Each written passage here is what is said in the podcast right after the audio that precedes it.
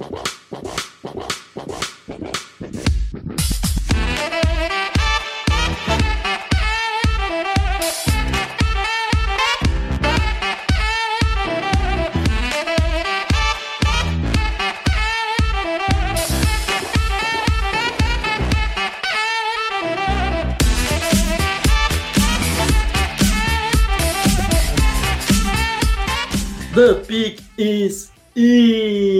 Meus amigos, eu sou o seu host Felipe Vieira e está começando mais um The Clock. E aqui comigo ele está o futuro rei baixado do Brasileirão, David Chiodini. Diga olá, Davis. Olá, Davis.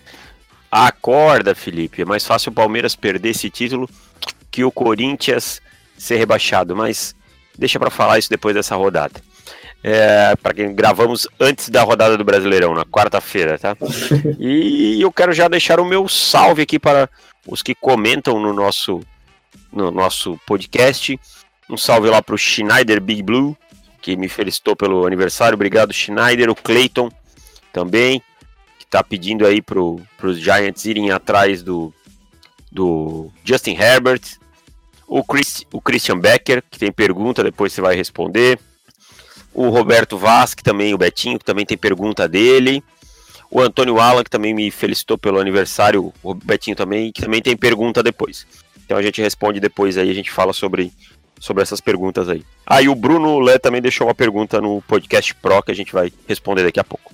Exato, então hoje o podcast vai ser o seguinte, nós voltaremos às nossas raízes é, para falar de prospectos que ainda não falamos, e também responder alguma dessas perguntas aí deixadas no comentário.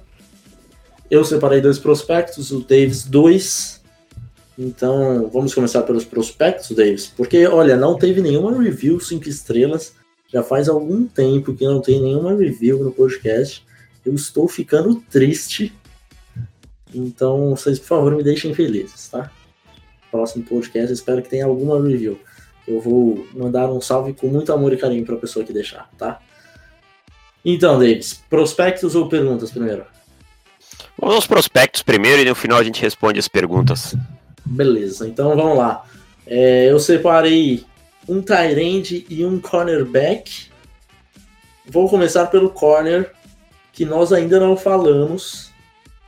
Acho que nem citamos no Underclock ainda nessa temporada, que é o Bryce Hall, de Virgínia.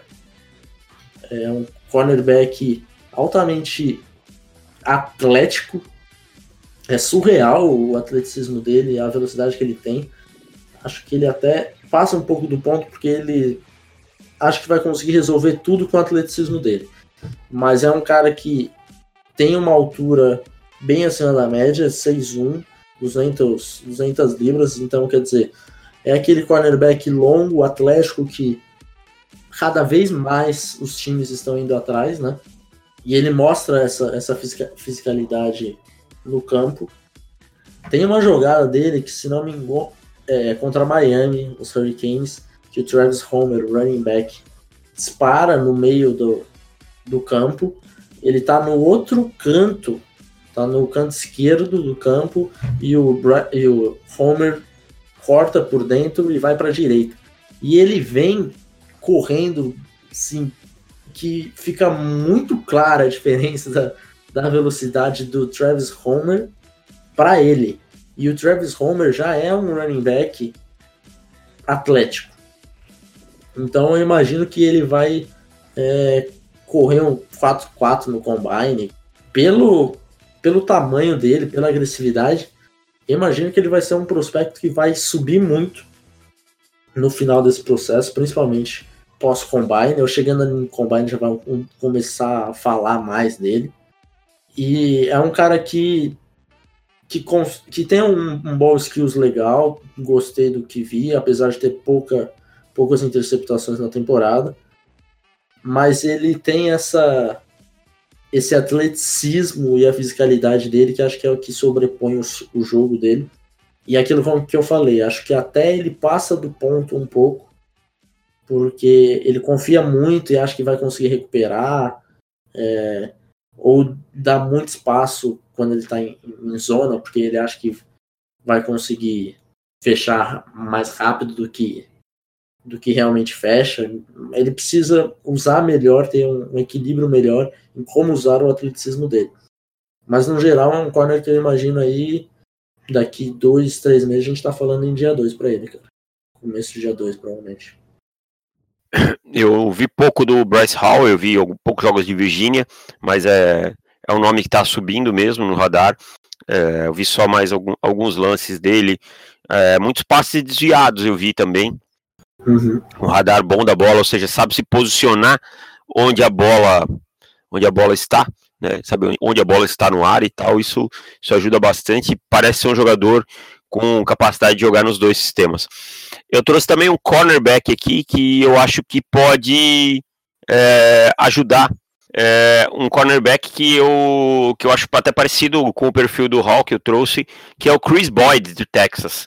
É um jogador que já me chamou a atenção na temporada passada, um jogador que, quando eu fui olhar o tape do Holton Hill, me chamou a atenção. Um jogador de 6-0, 195 pounds, apesar de é, algumas marcações já falarem nele em 200 pounds, então fisicamente são jogadores parecidos. É um jogador também longilíneo, com uma envergadura boa, com espaço para ganho de massa muscular. Tá? Um jogador extremamente agressivo. É, eu acho que isso aí tá, tá me parecendo ser uma característica dos jogadores vindo da Universidade do Texas no momento, que é, é da secundária, que é ser agressivos e contribuírem muito contra o jogo corrido. Ele tem uma saída de bloqueio muito boa para jogadores da posição. O Teco ainda falta melhorar algumas coisas no fundamento. É um cara que também, não, se não é fabuloso em ball skills, tem uma boa qualidade com as mãos, é, ataca muito bem o catch point, aquele ponto mais alto da bola. Tá? Tem uma interceptação dele contra a USC nessa temporada, em que ele vai lá no alto numa bola lá em cima e traz ela para baixo conseguindo interceptação. E é um jogador é, capaz de jogar nos dois sistemas, tanto em, em man-to-man quanto em zone, mas eu gosto muito dele pela capacidade de jogar em man-to-man. É um cara que não tem uma aceleração de elite. Na linha de scrimmage ele não tem uma aceleração de elite, mas ele tem um trabalho de press bom que acaba compensando um pouco, fazendo, retardando um pouco seus adversários. Além disso, ele tem uma recuperação muito boa.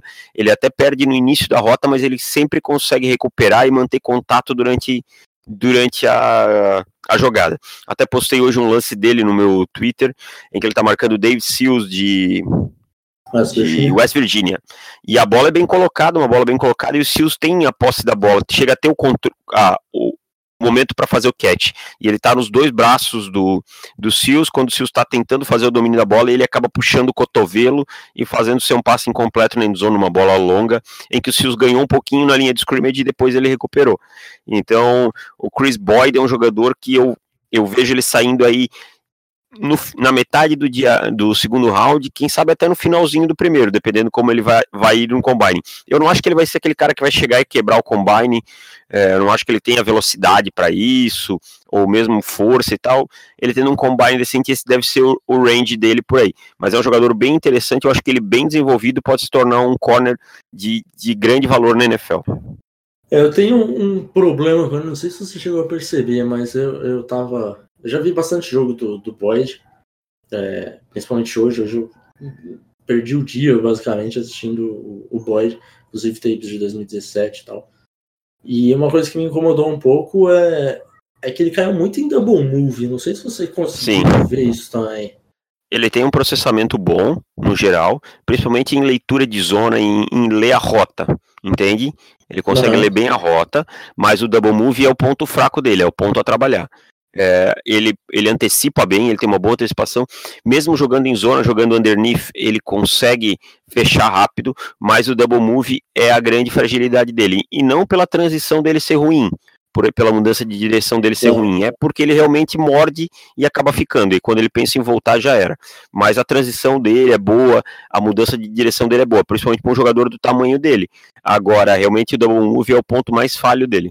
Ele também tem, tem uma altura legal, né? Não tanto quanto o, o Hall, mas 6-0 também já, já é algo que é, dá, um, dá para dar um tique em, em, bastante, bastante times que, que exigem isso, né?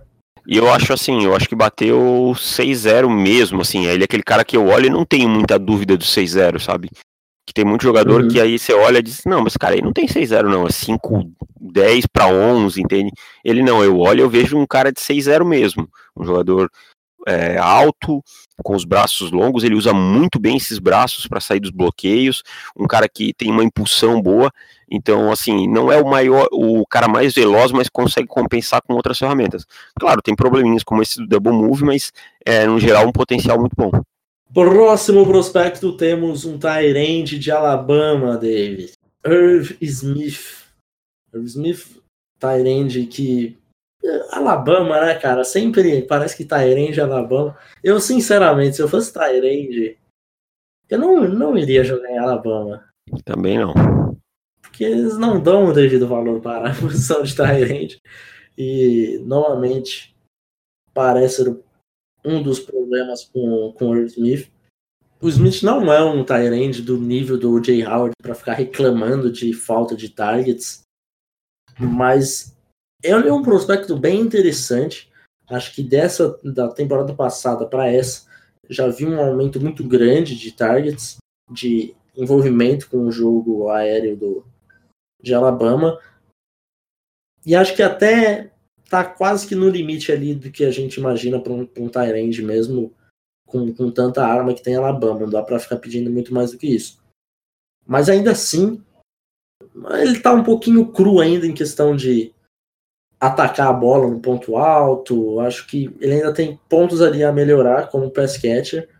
E como bloqueador, ele vai ser um cara que ele pode chegar é, e, e ficar em campo.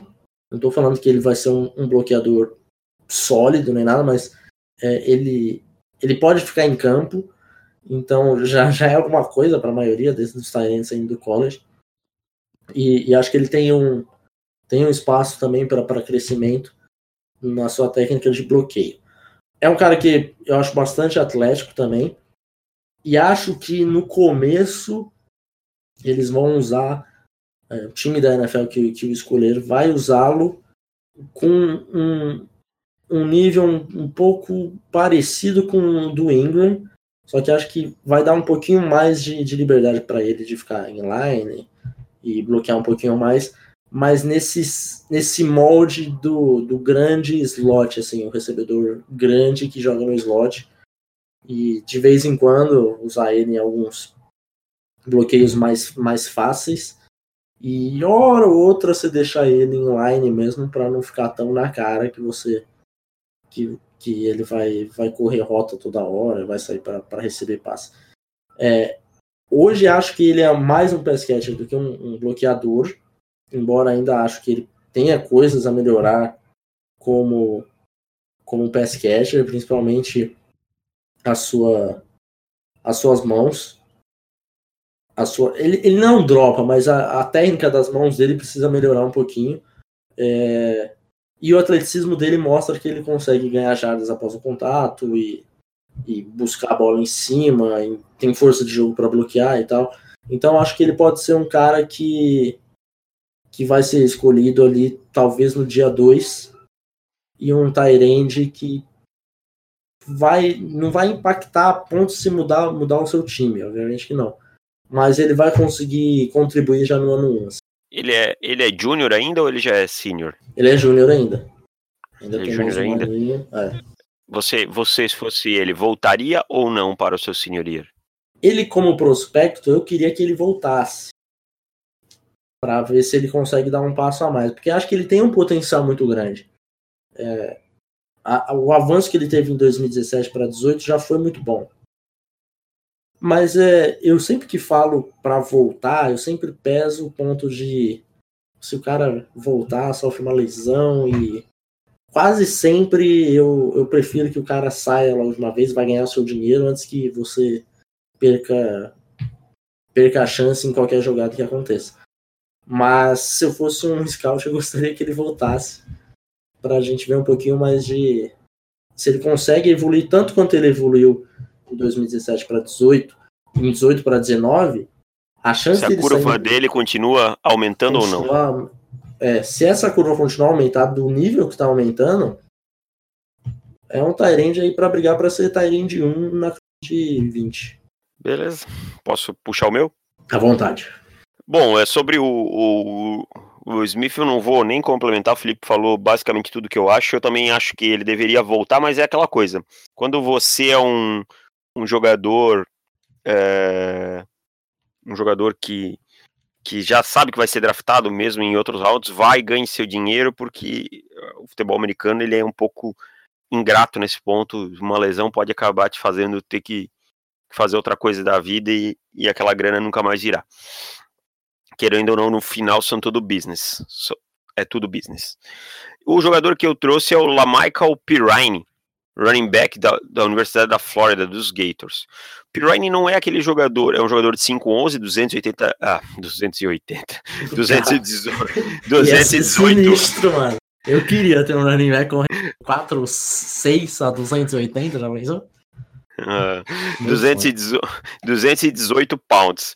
Ele não é aquele running back que você vai ver ele correr, fazer corridas lá de, de 70, 80 jardas toda hora, tanto que a maior corrida dele na temporada é de 23 jardas. Joga uhum. num time que tem um ataque aéreo bem meia boca por conta do quarterback, que é fraco.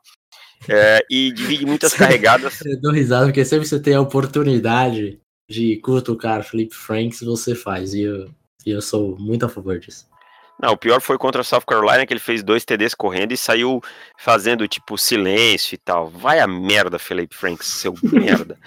Mas, é, e ele divide carregadas com o Jordan Scarlett, então ele não tem tantas carregadas, ele é um júnior. Ele tem 109 carregadas para 587 é, jardas na temporada, isso dá uma média de 5.4 e tem 5 touchdowns.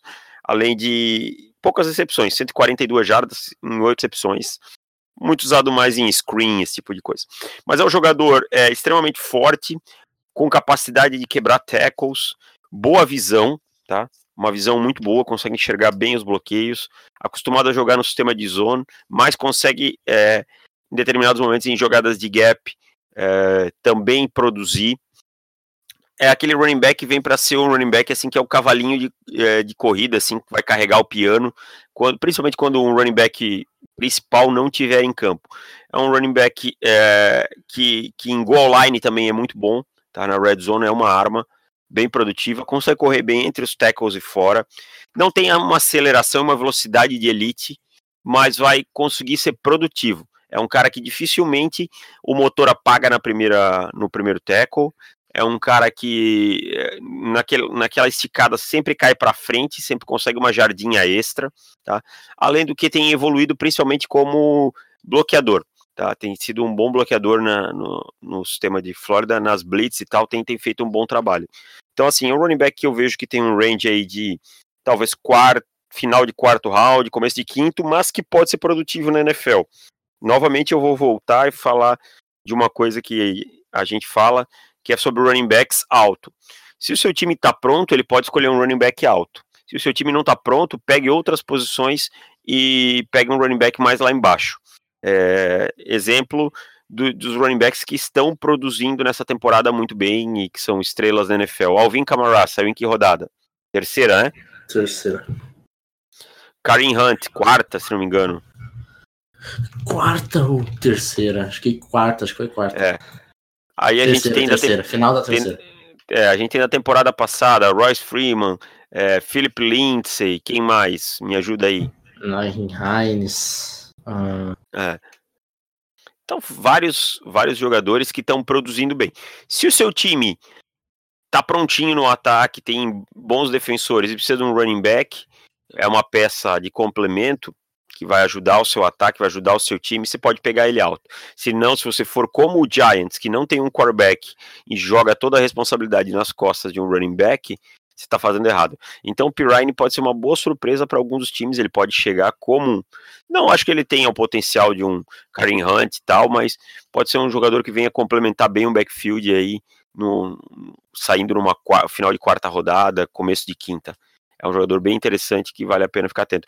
Talvez se o Pirine tivesse num time que tivesse um jogo aéreo melhor, ele tivesse produzindo mais e a gente tivesse mais oportunidades de ver ele fazendo jogadas mais explosivas. Como todo mundo sabe que o Philip Franks é muito fraco, acaba ficando muitas vezes o box muito cheio contra contra a Flórida, e aí ele acaba não conseguindo ter essa produtividade de jogadas explosivas. Mas é um jogador bem interessante que vale a pena prestar atenção. Ele é júnior, eu imagino que ele saia nessa temporada, pela, por algumas informações que ele deu. Principalmente se você é running back, não espere até o seu senior year, se você tiver oportunidade. Eu acho que se você for running, running back. Então eu acho que o Pirine é um jogador bem para começar a ficar de olho. É, running back sair na. Ir pro senior year, eu acho que é a não ser que você tenha um motivo muito bom para isso. É, o maior exemplo, para mim, é o Bryce Love. O Bryce Love, na temporada passada, se ele saísse, se ele se declarasse, a chance de ele ser draftado talvez no dia 2 era muito grande. E agora, putz, acho que o Bryce Love vai ser draftado, sei lá, na quinta rodada, alguma coisa nesse sentido, e olhe lá. Então, se você é um running back, está ouvindo este podcast e você é júnior, se declare. E depois dá 1% aqui para o on the clock. O patrocínio. Isso. A não, a não ser que você seja um jogador que não vai ser draftado, que tá. É, que não teve carregadas, esse tipo de coisa que a gente já viu também o running back saindo assim, que não deveria ter saído, né? Mas é. se você tem, tem uma boa possibilidade, isso aí você sabe, é fácil de descobrir. Se você é, te tem plena certeza que vai sair até no quarto, quinto, até o sexto round, vai se declara no Junior Year, que é a melhor coisa que você faz. Exatamente, porque Practice Squad Players também ganham dinheiro legal. Então, é bacana. Tem problema Exatamente. não. Tem problema fazer a sua vida sendo Practice Squad Player. Não, não, não, claro que não. E assim, a oportunidade tá ali. Uma hora é mais fácil você conseguir ela estando no Practice Squad do que depois sendo um agente livre e não draftado que não conseguiu nada, que não teve nenhum chamado de nenhum time. Exato. Então vamos para as perguntas desse podcast, Davis. Vamos lá, eu sou o perguntador, tá? Eu sou o perguntador, vamos lá. Ah, pá, pá, pá, Felipe, no Browns, torcendo por Lincoln Riley, mas surgiu comentário sobre o Bruce Arians, depois dele falar que aceitaria deixar a aposentadoria para assumir o Browns é, tá, tá, tá, quando comecei, ele já estava encerrando a carreira. Qual a opinião de vocês? Dê sua... Acho que a gente já respondeu isso semana passada, mas reforça aí. É, eu acho que a gente respondeu no podcast de assinantes. Então. Ah, tá. É, é, eu gosto muito do Bruce Arians, a gente comentou aqui que, apesar dele ser um treinador velho, ele não é um treinador ultrapassado. Então, acho que, mesmo ele tendo 70 e 70 anos, 70 e tantos anos, ele é um treinador moderno que eu acho que faria bem para os Browns. Acho que ele, inclusive, é um treinador assim que se encaixaria bem do que os, os Browns precisam nesse momento. Você tem um, um, treinador que já teve um certo sucesso na NFL e que não seja aquele treinador que vive em 1950. E é só você ver a diferença entre o, o ataque, o ataque não, o time do, do Cardinals com Bruce Arians e sem Bruce Arians. E sem Bruce Arians. Teve uma mudança muito grande tal de roster, mas olha o David Johnson. O, o que era o David Johnson era jogador draftado na escolha 1 do draft. E agora você vê o David Johnson Ninguém tem lembra. problemas. É, então, acho que, que o Bruce Arians faria um, um bem danado para os Browns mas não sei se eles vão com, com, com essa com, com Arians não. Acho que não. Também acho que, não, na verdade, tá bem nebuloso isso daí ainda, né? Mas é, eu, tá eu cedo, né? é. ainda tem, tem alguém que tá eliminado já dos playoffs? Acho que os Raiders, né? os Raiders, né? Então, seja bem-vindo, torcedor dos Raiders aí. Você já está on the clock. Cara, eu, eu acho que. Sei lá, os Raiders John Gruden, não vou falar sobre isso de novo, não. Vai, daqui a pouco vão achar que é perseguição.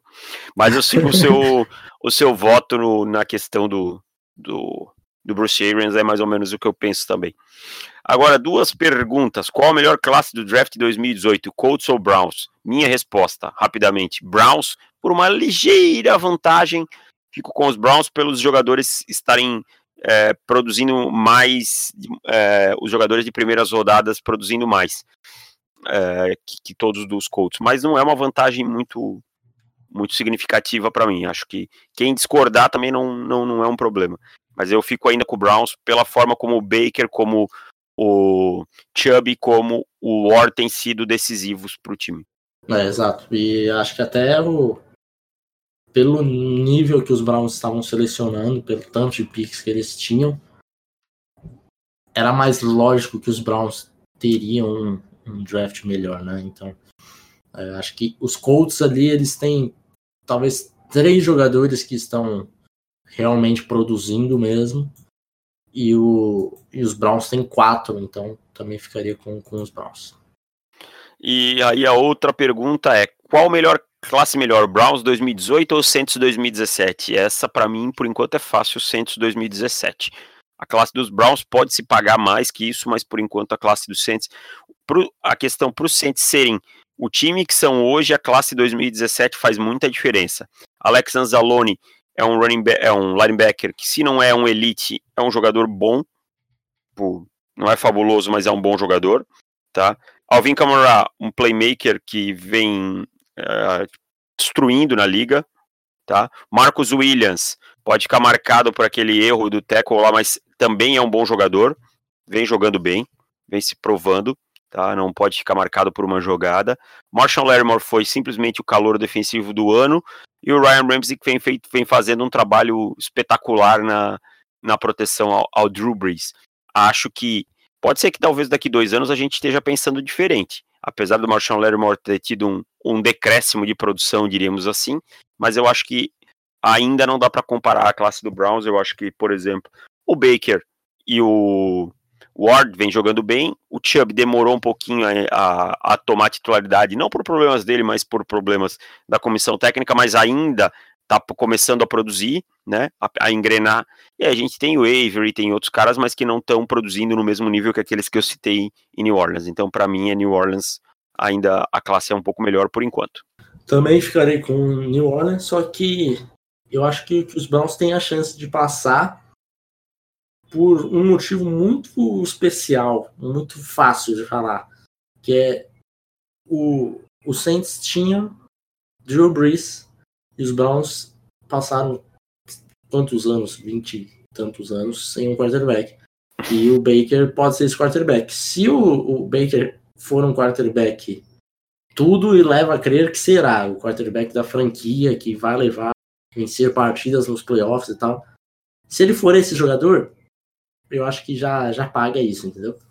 E daí, em, em, sequência, a gente tem o Nick Chubb. Acho que o Austin Corbett foi uma escolha que ainda não se pagou e é basicamente uma escolha de primeira rodada, né? Porque é a primeira da segunda, então. E acho que não vai se pagar? Também acho que não vai. Para 33, acho muito exagero. É, o Chad Thomas também é um jogador que a escolha gente ruim. não gostou na escolha na época e continuou parecendo uma escolha ruim. Agora quando e, o, e os Browns já não gostam dela, dele mais, né? É, então. É, aí você tem o Jonathan Ever que equilibra um pouco é um pouco mais a, a comparação entre as classes. Hoje é o Saints sem sombra de dúvidas. Só que pelo simples fato de você ter um quarterback em Cleveland, no cemitério de quarterbacks, ganhando jogos contra os Falcons, contra bons times. Uhum. Isso é, isso é suficiente. Mas essa classe do Saints, assim, talvez se a gente olhar e aí fazer uma análise de melhores classes de todos os tempos de algum time, talvez essa esteja envolvida aí em algum lugar. Exatamente, foi um draft decisivo para a franquia que, que, vinha mal, né? Não, não vinha tendo os últimos anos antes bom, foi uma Sem, classe que deu uma. Antes de, de 2017 era basicamente uma piada. É. Era Drew Brees e, e nada mais. É, a gente sabia que o, que o jogo ia ser 50 a 49 pro outro time. Exatamente. Fechando, temos mais duas perguntas, uma do Antônio Alan. Felipe, estou curioso se você mantém sua opinião sobre Devin White, que ele pode ser o melhor linebacker do draft dos últimos anos. Antônio Allen, Antônio Allen pegou pesado comigo porque eu não sei, cara. É, eu acho que o Devin White teve um, uma queda um pouco nessa no começo dessa temporada. Ainda acho que ele será um linebacker de primeira rodada, não tenho dúvidas quanto a isso. Mas hoje eu tenho dúvidas até se ele seria o meu linebacker número um. Sinceramente. O meu ele não é. Hoje ele não é. É, É, Mac Wilson, acho que passou ele, assim, ou tá muito próximo. Então, eu acho... colocar ele como o melhor linebacker do draft dos últimos anos, acho que hoje não. Não, eu acho que, por exemplo, acho que ele não tá na frente do Rockwell Smith, que, que foi no último, na última temporada, acho que o Rockwell Smith estava na frente dele, e acho, nessa altura, né, e acho que o White é, sentiu um pouco o peso da responsabilidade de hoje os planos de jogo saberem, conhecerem o Devin White, entende? Não que antes não soubessem, mas agora ele é o Devin White, o, o linebacker de, de LSU. Então, Acho que isso pesou um pouco. E o Mac Wilson me parece ser um jogador um pouco mais moderno, um pouco mais versátil que o White. O White é ótimo jogador, mas o Mac Wilson me parece ser um pouco mais versátil. Mas a gente vai saber mais para frente quando eles se declararem ou não e o report estiver pronto. E para fechar as perguntas, o Bruno Lé perguntando: Van Der Esch ou Darius Leonard? Responde primeiro aí, vai. Darius Leonard. Mais dominante, mais impactante para a equipe, com menos ajuda ao redor.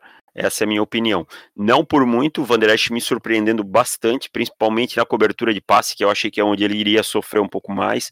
O entendimento do jogo dele melhorou. Ele parece ser um jogador com aquela cara do Dallas Cowboys, de linebacker do Dallas Cowboys, isso é importante, às vezes, essa identificação. Mas acho que o Darius Leonard pegou um grupo tão ruim e se destacou tanto e vem produzindo tanto desde a semana 1, que eu acho que não tem como hoje não ser o Darius Leonard para mim. O Darius Leonard, para mim, é um, é um forte candidato a Defensive Player of the Year. É, novato, né, do ano. Rookie, né? Defensive Rookie of the Year da temporada. Mas o Van Der é um jogador que me surpreendeu e tem me agradado bastante. Mas eu fico com o Leonard hoje. É, eu também vou com o Leonard, mas, mas é, o gap tá menor do que eu imaginava. Então, o Van Der vem me surpreendendo, assim como o Leonard. O Van Der a gente tinha mais alto que o Leonard, né? Mas também não tínhamos como primeira rodada. E ele vem produzindo como escolher a primeira rodada.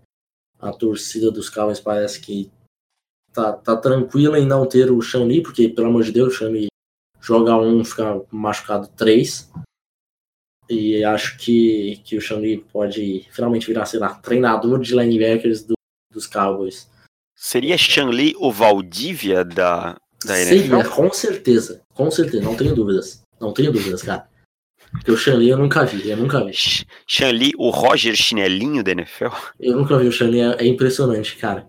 Que a galera começa, começa a jogar uns, umas três partidas, joga um mês bem, aí a torcida do Dallas Cowboys já começa a tirar as asinhas Shanley, pra fora. Shanley é o pro. melhor linebacker que, que, que é Bob Wagner, Shanley, aí ele se machuca na semana seguinte. É sempre na semana 4 ou 5, já notou? Uhum. Semana 4 ou 5 no analisei o histórico. De... Não, não, mas eu, eu lembro que é sempre assim, ó, varia semana 4, ah, o Xanli vai ficar fora, mas parece que a lesão não é tão grave, aí ele fica seis rodadas fora. Isso é, isso é. Não, não, ele tá, tá lutando para voltar essa semana. Xanli, ele fica seis semanas fora. É isso. Temos mais perguntas ou acabou por hoje? Não, as perguntas acabaram. Vamos aos palpites. Eu estou muito triste com o São Francisco 49ers. Eu teria diminuído a vantagem de sete jogos para quatro jogos e agora ela está em seis porque os 49ers tomaram um touchdown no final. Eu falei que Eli Manning is not over, Davis. É. Mentira, não falei não. Não, he's over. But... Vamos lá. É, vamos lá, então você abriu, você teve um, um, um jogo a mais, um, uma vitória a mais. 3x2. 3-2. Uhum. Beleza. Então sua vantagem então, agora é de 6. 6. 6. Eu, e... sou, eu sou como aquele time que tomou dois gols fora de casa. Eu vou pensar primeiro no primeiro gol e depois no segundo, porque o professor ensinou que não dá para fazer o segundo gol sem fazer o primeiro. E se Deus quiser, vamos entrar aí, né? E fazer esse primeiro gol e depois fazer o segundo. Isso aí, maravilhoso. Belo discurso. Então vamos lá. Thursday Night Football entre Green Bay Packers e Seattle Seahawks em Seattle, Davis. Vou... É, desculpa, é Green Bay e Seattle, é isso? Green Bay e Seattle em Seattle. Dê seu palpite. Você vem, se você está na frente, você dá o seu palpite antes. Packers, apesar do Rodgers jogando talvez a pior temporada sua. Lembrando que ele machucou na semana 1, né? Não é dar desculpa, mas é, lembrando que ele machucou na semana 1 e eu acho que ele tá meio puto com o Mark McCarthy. Que toda jogada, ele, toda jogada ele mata na linha de scrimmage. Pode notar, toda Sim. jogada ele tá matando. Mas eu vou de Packers também. Não, depois que Seattle correu 80 jardas, ah, passou 80 jardas, eu não, não vou apostar neles, não. Bengals e Ravens em Baltimore. Libertadores, amigo. Será que Von Tays Burfict vai jogar esse jogo? Se, for, se ele vai jogar, pode até ser que jogue, mas se ele vai terminar é outra história. Com provavelmente estreia de Lamar sendo titular, hein? Olha que coisa linda, hein? Provavelmente. Vamos ver se isso se confirma até o final da semana. Mas por causa disso eu vou de Baltimore. Eu também vou de Ravens. O, depois do sacode que os Bengals tomaram de terem contratado o Hugh Jackson pra é ser assistente. A gente não fala disso, né? Não, oh, nem vou falar. Deus. Não quero falar do Hugh Jackson mais. O Hortelino, o Hortelino não merece. Cowboys e Falcons em Atlanta. É o jogo mais Cowboys e Falcons. Nossa. Mais 8 e 8 da história dessa temporada. É... Eu vou de. Vou de. Atlanta. Pô, minha esperança é que você fosse de Cowboys. Vou de Falcons. Uhum. Bucks e Giants em Nova York. Nossa, que jogão, hein? Jogo mais, mais 3-13 na temporada. Mais, mais aleatório impossível. Eu vou de Bucks. Jogo em Nova York? Nova York. Eu vou de Giants. Steelers e Jags em Jacksonville. Steelers. Steelers. Texans e Redskins em Washington. Ah, ah, não vá. Ah, eu sabia. Eu vou de Redskins. eu mantenho, né? eu sou firme e forte na minha palavra. Titans e Colts em Indianapolis. Colts. Indianapolis. Indianapolis. Cara, preciso arriscar. Eu vou de Titans. Panthers e Lions em Detroit. Vamos fazer o bounce back e vai de, vou de Panthers. Panthers, né? Broncos e Chargers em Los Angeles. É... Pegue o seu ponto.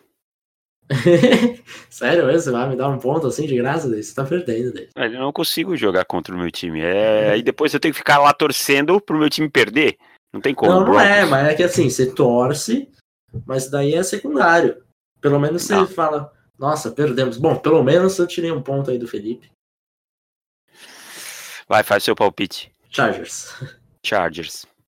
Olha só! Não, tá muito difícil, cara. Tá muito difícil. Com o vídeo aí tá muito difícil.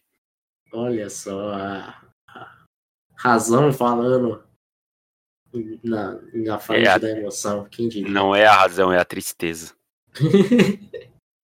Ou é a esperança de que um recorde pior demita Vance Joseph? Pode ir por Amanhã. essa também, Davis. É, segunda-feira, assim, preferência. Davis, agora nós temos o jogo mais um 15 da, da história. Raiders e Cardinals. Nossa, em Arizona. Que tristeza, hein? Eu vou de Cardinals, Josh Rosen. Vamos que vamos. Também vou de Cardinals, acho menos pior. Eagles e Saints em New Orleans. Saints. É, meu amigo Henrique Bulho ganhou o Super Bowl. Fica fora dos playoffs. Olha! Vou de Saints. Obviamente. Sunday Night Football, Vikings e Bears em Chicago. Jogão, hein, cara? Jogaço. Jogo meio subestimado, assim. É, é o jogo da semana pra mim. Ah, não, temos. Não, não é o jogo da semana, não, desculpa. É o jogo da semana. É o jogo do domingo. Jogo do domingo. É o jogo do domingo. Vou de. Vikings. Também vou de Vikings. Não confio em Mitch Trubisky. Olha só o que nós temos diferente até agora. Só um nós só, temos... né? Não, não, não, não, não. Nós temos Redskins e. Redskins Red... e Titans. E, não. E Texas. Redskins e, e Titans e Colts. Titans e Colts, que eu fui no ah, Titans. Foi Titans, é verdade. Ah, tem três, tá e... tá bom. Três até agora. Isso. Chiefs e Rams no Monday Night em Los Angeles, que era para ser em, no México. México. Nossa, isso deve ser muito triste, cara. Imagina você, torcedor mexicano, comprou um ingresso. Você, torcedor mexicano que ouve On The Clock, que eu sei que tem vários mexicanos aqui, que comprou um ingresso e não vai poder ver esse jogo. O cara deve estar tá, estar tá muito feliz, cara Imagina que esse cara E era o jogo, hein, cara? E era Ele vai o ver jogo. o jogo da temporada regular. E daí não vai poder mais, porque o campo tá uma bosta. Eu vou Porque a de- Televisa resolveu fazer show da Thalia.